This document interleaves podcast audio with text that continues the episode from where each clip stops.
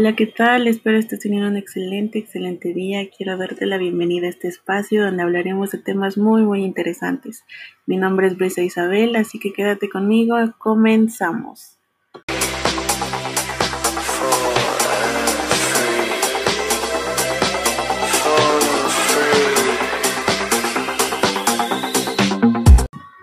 Bueno, y en esta ocasión hablaremos de dos temas de gran relevancia que es precios como estrategia comercial para mercados internacionales, así como también el precio como factor de la estrategia comercial internacional.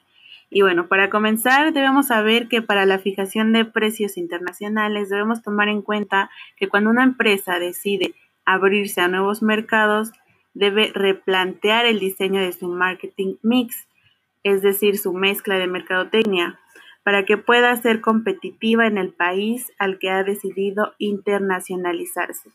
Es decir, cuando nosotros queremos introducir nuestro producto o servicio, debemos replantear nuestro diseño, cambiar ciertas estrategias de la mezcla de mercadotecnia.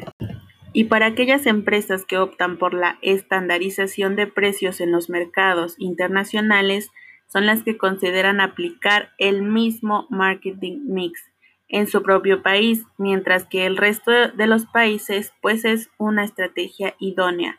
Por lo tanto, el precio de venta de sus productos va a ser igual al del mercado. En caso contrario, es la adaptación de los precios internacionales, es decir, fijar una oferta de precios diferentes en cada uno de los mercados o países en los cuales se está operando. En algunos casos, la adaptación puede ser mínima, y bueno, tenemos factores que debemos tomar en cuenta a la hora de decidir la estandarización y adaptación de nuestro producto o servicio. Entre ellos está la facilidad de comprar. Este consiste que si el producto va a vender se encuentra a la venta en Internet, es decir, los clientes tienen una oportunidad de comprar los precios en distintos países. Se recomienda estandarizar los precios pues de otra manera los clientes optarán por comprar lo que les resulte más económico. Es decir, debemos de tenerle al alcance precios estandarizados que cumplan con ciertos criterios, ya sea la venta de Internet o la física. De otra manera, pues los clientes eh, les resultará más fácil comprar más. Otro factor que debemos tomar en cuenta es plazos de tiempo. Este consiste que cuando las variaciones del precio en un mercado se produce de forma muy continua y rápida, es muy difícil estandarizar los precios. Por eso suele tender a adaptarlos a cada uno de los mercados en función de unos plazos de tiempo. Hay que adaptar al tiempo para que nuestro cliente, pues de alguna manera, seamos de primera opción. Otro aspecto importante es el transporte. Cuando más voluminoso y pesado sea el producto, más costoso será su traslado, por lo que los productos que tengas eh, o que estén adaptados en esta característica, su precio de mercado será más elevado y dependiendo también el costo del transporte. También otro factor es la imagen de marca.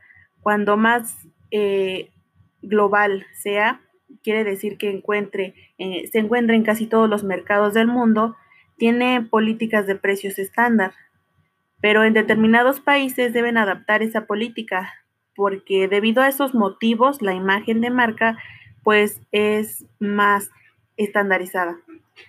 Ah, también tenemos factores que influyen en la determinación de precios internacionales. Eh, para determinar el precio del producto se requiere internacionalizar y también es necesario tener en cuenta analizar una serie de variables de costos. El número uno sería tipo de competencia que se tiene, tanto directa como indirecta. Este punto es muy importante porque nuestro producto o servicio siempre va a tener competencia, ya sea directa o indirecta, cuenta. El número dos, medir el impacto de oferta y demanda. Esto es denominado también elasticidad de la demanda. ¿Qué tanto eh, porcentaje de demanda tenemos, tanto en nuestra competencia como en nuestra misma compañía. Número tres, factores psicológicos. Este es un factor muy importante porque nuestro cliente siempre va a tener distinta personalidad, así que la persuasión siempre va a ir de primera mano. Número cuatro, regulación y legalidad. Debemos cumplir con cierto marco de legalidad siempre, ya que siempre es vital estar al margen de la ley al introducir nuestro producto. El número 5. Costos de mercadotecnia y comercialización. Este punto es muy importante, ya que tenemos el área de marketing en nuestra empresa y este a su vez va a cumplir con su estrategia o su objetivo, que es la comercialización de nuestro producto o servicio. Número 6, paridad. Número 7, alza de precios. Este punto es muy importante. Debemos tomar en cuenta que nuestro precio siempre va a variar, ya sea por temporada o simplemente por la estandarización de nuestro producto. Número 5, costos de mercadotecnia. Eh, nos pasamos al número 8 que es aranceles y gobierno. Este va de la mano con regulación y legalidad, pues tienen un área muy similar, pero a su vez también eh, cumple con cierto estándar o fijación de precios. Esto depende mucho de la estrategia.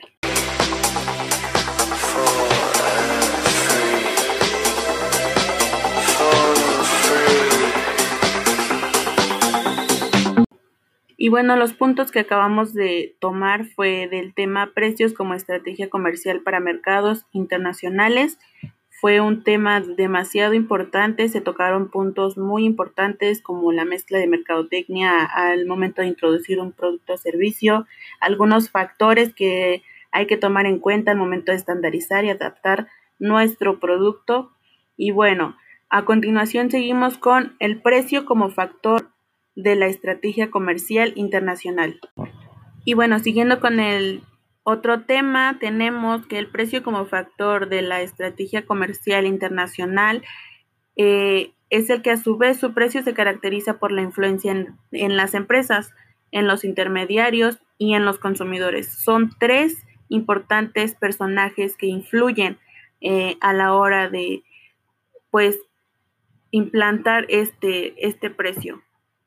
Es la única variable que produce ingresos. Esta es una característica vital, pues la única opción o la única variable que cuenta pues es el generar ingresos continuos. Otra característica es que posiciona el producto y a la compañía. Esto es muy importante. La imagen corporativa siempre va a ser como un punto esencial y el, posicionarla, el posicionar nuestro producto eh, va a depender mucho de esta. Otra característica es que está condicionada por el canal de distribución seleccionado. Vamos a tener procesos, un, tipo de filtro eh, interesado para poder distribuir de manera óptima. Eh, otra característica también es que repercute psicológicamente en el consumidor final. Una de las características muy, muy importantes es la postventa y esto va a influir demasiado psicológicamente en el consumidor final, ya que es uno de nuestros objetivos vitales. Y como lo vimos anteriormente, eh, el establecimiento del precio en la exportación está condicionado por factores tanto internos como externos. Eh, tenemos también objetivos que para conseguir la fijación de precios de exportación. Y uno de estos objetivos es maximizar beneficios rentabilizar el capital invertido, hacer el feedback de todo esto de nuestros ingresos, nuestra inversión, siempre va a ser eh, de un tema de interés. También una cuota de mercado, incrementar las ventas, siempre va a ser un objetivo fijo, un objetivo que siempre debemos tener en cuenta, pues es el incrementar las ventas, mantener nuestra situación, ganar más mercado y la supervivencia. Cuando estamos en, este ciclo de vida que es eh, el, de la introducción, siempre va a ser eh, buena opción la supervivencia. Una estrategia de precios sin duda va a contribuir al logro de los objetivos fijados por la compañía. En el mercado internacional las decisiones sobre precios son de carácter local y difícilmente estandarizable. Esto quiere decir que no se puede fijar al mismo precio en todos los países, o sea, va a variar siempre. Y bueno, sin duda alguna, las estrategias para la fijación de precios siempre va a contribuir a los objetivos. Esto quiere decir que no se puede fijar al mismo tiempo un precio en todos los países de destino, siempre va a variar y para ello tenemos estrategias. Una de ellas es la estrategia para nuevos productos. Esto es que a la hora de lanzar un producto novedoso en un mercado regularmente se apuesta por precios de introducción. Siempre vamos a tener como ese objetivo o, o esa tradición de poner el precio de introducción. Se incita a que el cliente de esta manera se le sea más fácil la prueba de un producto.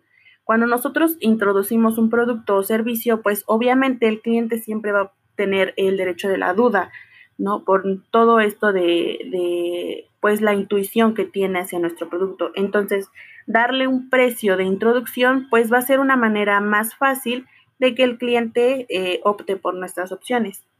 Cuando el cliente está acostumbrado a adquirir un producto, es difícil hacerle cambiar de opinión, puesto que el ser humano por inercia tiende a rechazar el cambio, ya que lo percibe como un riesgo. Esto es natural, ya que nosotros, hasta en experiencia propia, podemos decir que cuando vemos un nuevo producto eh, y estamos fielmente eh, arraigado a, a otro, podemos decir que hasta representa un riesgo. Entonces, al establecer un precio de lanzamiento, el cliente potencial lo percibirá como un riesgo menor y se animará más fácilmente a la prueba de nuestro producto. Eh, es lo que hablábamos de que cuando ofrecemos un nuevo producto, el cliente siempre va a tener como esa duda. Entonces, tener el precio introductorio va a ser un punto a nuestro favor. Tenemos la estrategia de precio de prestigio. Este es el que el precio aporta eh, es demasiado los productos y de la mente del consumidor. tradicionalmente existe una serie de conceptos que están asociados a los que es difícil renunciar.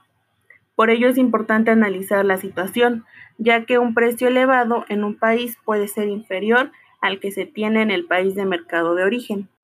Otra estrategia es la de precios para cartera de productos en donde las empresas son muy diversas entre ellas. Unas se focalizan en un producto único, mientras que otras fabrican una gran cantidad de productos diversos.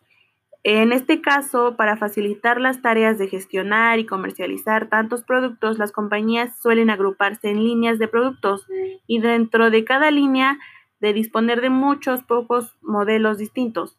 Cuando esto ocurre, las empresas deben buscar una coherencia entre los precios de cada una de las líneas y al mismo tiempo entre los precios de los diversos modelos dentro de cada una de las líneas. Esto lo podemos encontrar en gran variedad de productos de eh, cosméticos, en donde te ofrecen una gran cadena de productos en donde te pueden estandarizar eh, los modelos y también deben de buscar la coherencia en los precios. Otra estrategia es la de diferencial. Este tipo de estrategia se basa en representar un precio oficial de venta al público, un precio de lista, que es de dominio al público, pero con el tiempo se establecen precios distintos para potenciar las ventas. Eh, un tipo particular de estrategias diferenciales en los precios son las que apoyan en el uso de los precios psicológicos, es decir, aprovechar los fallos de razonamiento de las personas para fomentar las ventas. Esto se comprueba con algunos puntos. Muchas promociones, como las de 2x1 o los descuentos, son las que se consigue incentivar la venta al destacar una condición ventajosa en el precio de un producto. Esto lo ven más como un aspecto psicológico cuando vemos el 9.99 o el 2x1 en promociones, descuentos, lo podemos ver como una ventaja de condición eh, de precio en un producto. Otra estrategia de precios es la de transferencia. Esto se da como estrategia global. Consiste en las transacciones de bienes y servicios interempresa dentro de la corporación. Esta práctica promociona una entrada más competitiva en el mercado a la afiliada. Tenemos algunos factores que condicionan la fijación de precios de transferencia, como lo son Condiciones del mercado en el país de destino. Cuando vamos a transferir nuestro producto, cuando lo vamos a introducir a otro país, debemos ver las condiciones del mercado.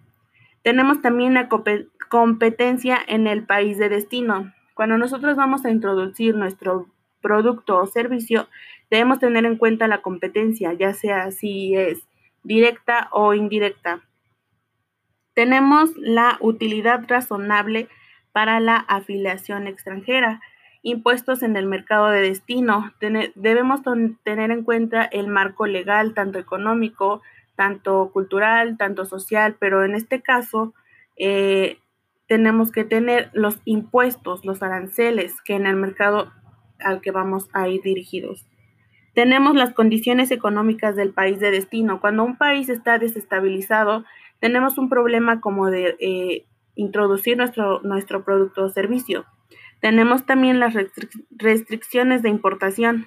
Cuando nosotros vamos a importar o exportar nuestro producto, debemos tener como ese margen legal de restricciones. Eh, los derechos aduaneros.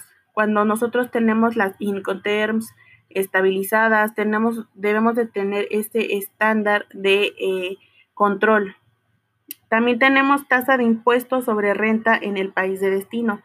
Es otro de los gastos de inversión que debemos de tener en cuenta. Controles en la tasa de cambio. Cuando la moneda está desestabilizada debemos de tener como ese margen, esa estabilidad para nuestro producto o servicio.